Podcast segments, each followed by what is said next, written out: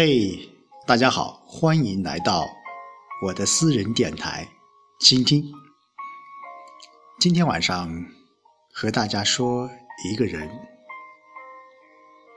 他叫孟小冬，历史上称为东皇孟孟小冬。说到孟小冬这个人，大家也许不是很熟悉。但是如果你喜欢京剧的话，这个人你肯定会了解。这一个人大家也许不是很熟悉，但是与他有关系的两个人，大家一定并不陌生。他就是京剧大师梅兰芳和青帮帮主。杜月笙。那首先，我们还是简单的了解一下孟小冬这样一个人。孟小冬，他年少就成名了，可以说十二岁就省首次登台于无锡了，十四岁便在上海的乾坤大剧院与名角粉菊花。陆兰春、姚玉兰等同场献艺，可以说是一个年少就出名的一个人物。特别是在他十八岁的时候，可以说是达到了艺术发展的一个巅峰，所以说当时就称他为东皇孟小冬。那其实，在孟小冬的成长过程当中，有一个人就是他的师傅，叫余叔岩。那么孟小冬也是余叔岩的关门弟子，也成为余派的唯一的一个女弟子。孟小冬这个人，他性格有点孤僻，但是。他的学习能力很强。孟小冬在成为了余派弟子后，苦修五年，以惊人的毅力和虔诚的态度，可是继承了余派的衣钵。他身兼重责，将余派的艺术传播到大江南北。一九四七年，孟小冬于上海的中国大戏院举办了告别舞台演义演，被菊坛盛赞为广陵绝响。那么刚才我说了，两个人物与他有关系，一位是我们的京剧大师梅兰芳。那么，一九二七年农历的正月二十四，在北京的东四十九条三十五号冯公馆内举行了一个简单的婚礼。结婚的不是一般的人，而是大名鼎鼎的冥界大王梅兰芳，而他的妻子就是孟小冬。当然，当时的场面。也不是很壮观啊，也不是很隆重。呃，当时有一位报刊上有这样一段文字，形容这一段婚姻，他是这样说的：说将娶孟小冬之梅兰芳，将嫁梅兰芳之孟小冬。当然，有关于孟小冬与梅兰芳的这段婚姻，仍然成为一个谜。紧接着，到一九五一年，在香港的坚尼地台十八号杜公馆，又举办了一次隆重的婚礼。当时，新郎就是杜月笙，新娘就是孟小冬。呃，自从这个孟小冬嫁给了杜月笙以后，接着她也就告别了戏曲，告别了他热爱的舞台。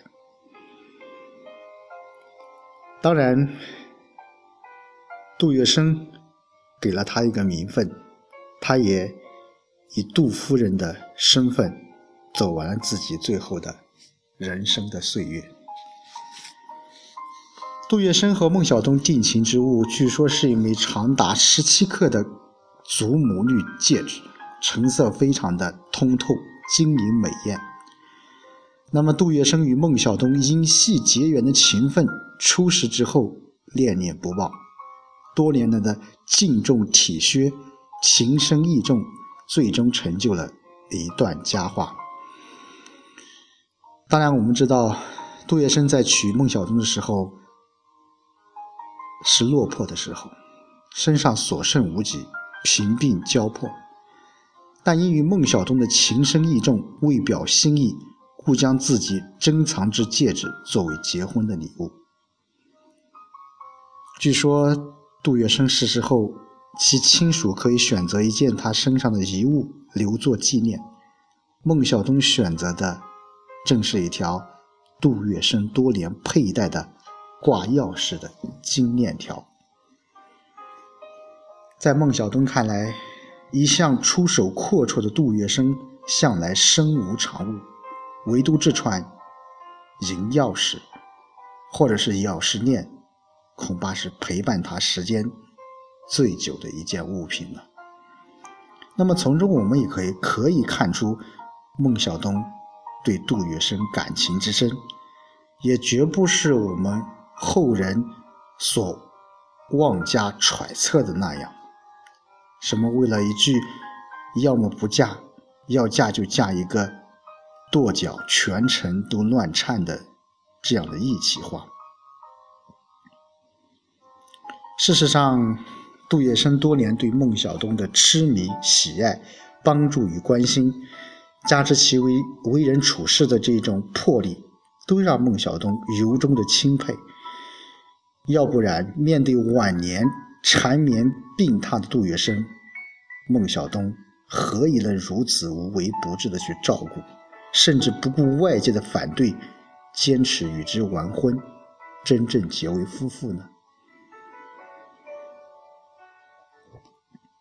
孟小冬性格比较孤僻，那么在戏曲员外的朋友也并不多。呃，他和我们的国画大师张大千的交情却是非常的深厚。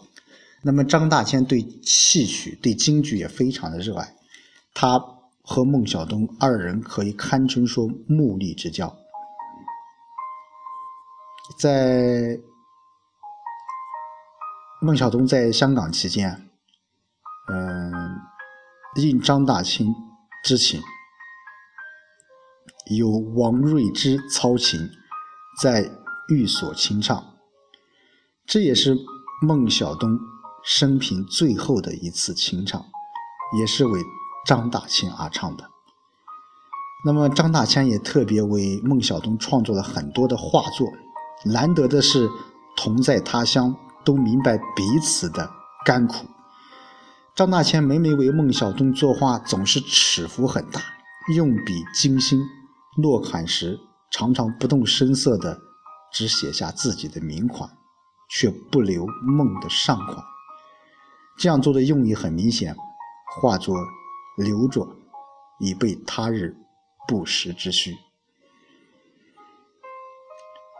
当然，孟小冬晚年从香港时回到了台湾。那么，张大千和孟小冬两人仍然关系非常非常的好。我想，一代东皇孟小冬的爱恨情缘，在我这短短的几分钟内肯定是说不完的。我想说的是。粉墨千般好，寂寞言不尽。一个更为清晰生动的孟小冬，展现在世人眼前。